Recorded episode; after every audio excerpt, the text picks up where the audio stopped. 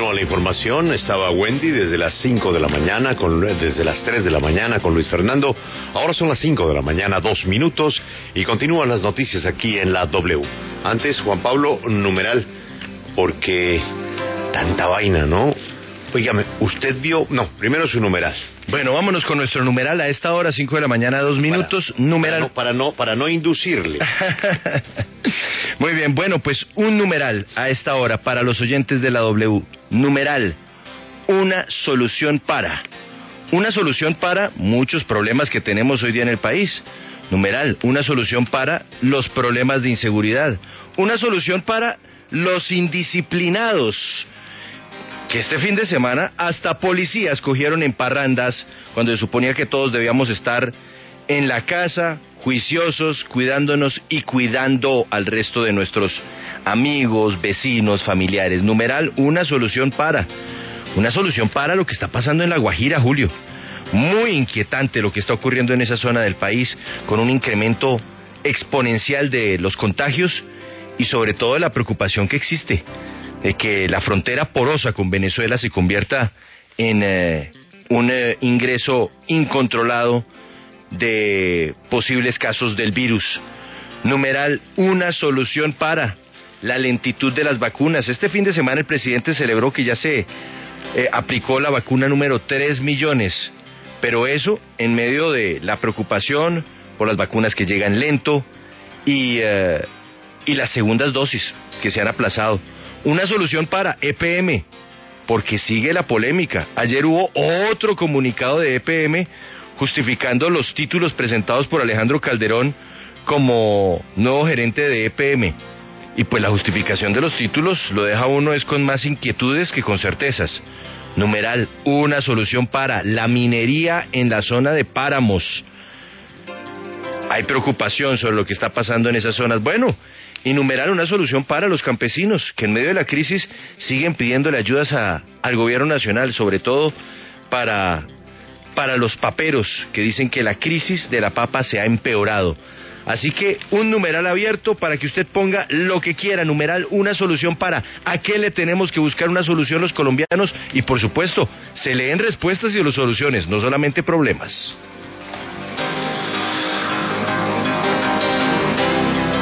Sí, se le quedó por fuera una solución para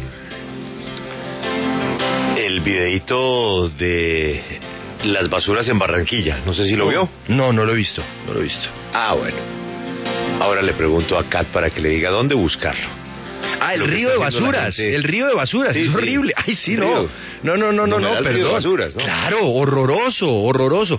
Una una canalización de agua en Barranquilla que se convirtió fue en un río de basuras este fin de semana, una cosa realmente escandalosa, horrorosa, y que lo, lo, pone uno a preguntarse qué es lo que está pasando con el control y el cuidado de esos espacios creíamos que están hechos para creíamos que se habían chuleado, se habían chuleado los temas de los arroyos pero permita a Juan Pablo que sea Cat desde Barranquilla la que le cuente lo que vivieron con muchísima tristeza los barranquilleros por cuenta de la basura y de las lluvias. Cat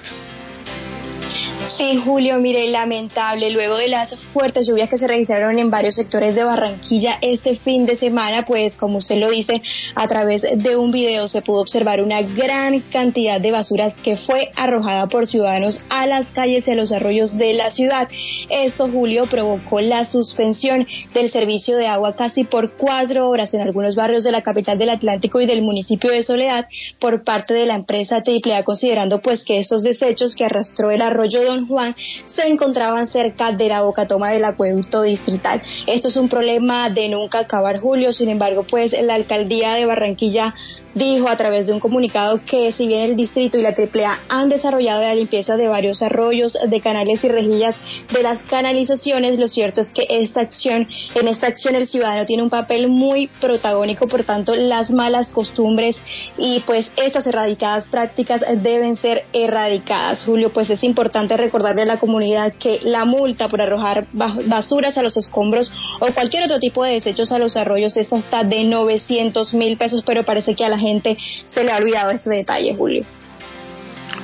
El video lo dice todo. En cualquier lado lo pueden observar lo que pasó con las basuras y las lluvias en Barranquilla. y vamos a una de las noticias eh, que advirtió Juan Pablo, siguen eh, dando mucho de qué hablar. Eh, las explicaciones que desde la semana pasada estamos esperando del nuevo gerente de las empresas públicas de Medellín. Lo que le faltaba, tiene COVID y entonces seguramente hoy va a decir que por eso no puede hablar. Yo creo que si su COVID, que deseamos, ojalá, es manejable, pues al menos debería aceptar algunas preguntas y ponerle la cara a este asunto. Es que, Isabel, sigue el lío, ¿no? Así es, Julio, buenos días para usted y nuestros oyentes. Tremenda novela la que tuvimos el fin de semana por cuenta del gerente de EPM, Alejandro Calderón Chatet. Algunos medios de comunicación revelaron que el señor Calderón no tenía títulos de la Universidad de California, algo que ya habíamos anticipado solo por las diferencias de los comunicados emitidos por la compañía y que además se contradicen. También durante el fin de semana se reveló que el señor Calderón tendría vínculo todavía con varias empresas en Panamá que tienen objetos sociales similares a los que desarrolla EPM y para el representante de la Cámara Jorge Gómez junto con el diputado Luis Eduardo Peláez, que fueron quienes denunciaron esta situación, eso es un conflicto de intereses. Sin embargo, y pese a todo este ruido, luego de una reunión de la Junta Directiva de EPM, el señor Calderón fue ratificado y en un comunicado de prensa EPM dijo que cumple con todo lo que se necesita para el cargo que está ocupando en estos momentos y que además también los cumplía para ser vicepresidente de la compañía. Adicional a esto, confirmaron que no está inmerso en conflictos de intereses de ningún tipo. Lamentablemente, como usted lo señalaba también durante el fin de semana, se confirmó que tiene COVID y efectivamente anoche EPM dijo que por esta situación pues no, no puede atender a los medios de comunicación que ya habíamos sido convocados a una rueda de prensa hoy a las 8 de la mañana. Y pues Julio, obviamente hay mucho malestar en la ciudad, en los gremios, en la oposición porque esperan una explicación más allá de un comunicado, que si no es él quien en estos momentos puede tomar la vocería pues debido a su enfermedad, que lo haga alguien de la compañía pero que más allá de este comunicado cuáles son las, pues sí, los argumentos que tiene EPM porque no quedan satisfechos en la ciudad con las explicaciones que da este comunicado y precisamente por eso el Centro Democrático está pidiendo la renuncia formalmente del gerente de EPM. Como decía Ever Castro en eh, este programa, ¿no? Juan Pablo, se les advirtió, se les sugirió, se les insinuó y no hicieron caso se les creció el incendio, se les creció el incendio. Eh, no quisieron aclararlo la semana pasada si era tan fácil de aclarar como dicen y obviamente no hay satisfacción por las respuestas.